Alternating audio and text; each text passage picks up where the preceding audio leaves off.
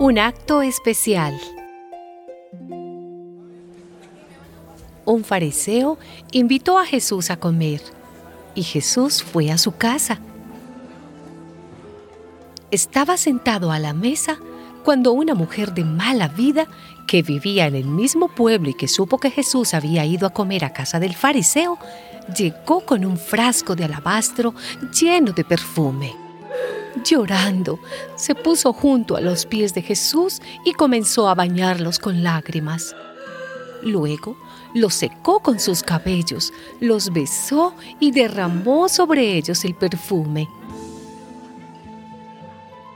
El fariseo que había invitado a Jesús, al ver esto, pensó, si este hombre fuera de veras un profeta, se daría cuenta de qué clase de persona es esta que lo está tocando.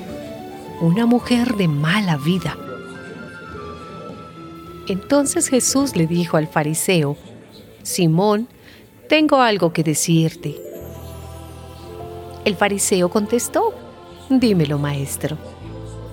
Jesús siguió. Dos hombres le debían dinero a un prestamista. Uno le debía 500 denarios y el otro 50. Y como no le podían pagar, el prestamista les perdonó la deuda a los dos.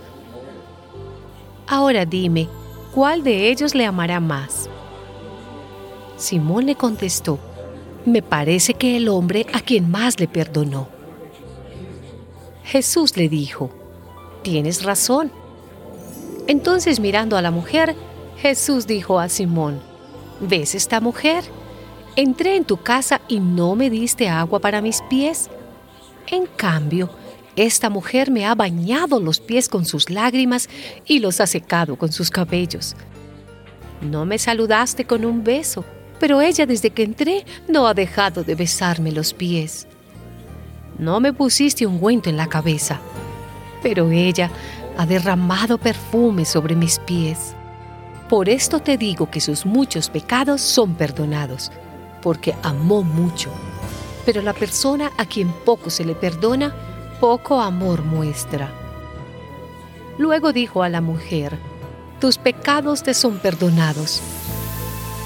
Los otros invitados que estaban allí comenzaron a preguntarse, ¿quién es este que hasta perdona pecados? Pero Jesús añadió, dirigiéndose a la mujer, por tu fe has sido salvada, vete tranquila.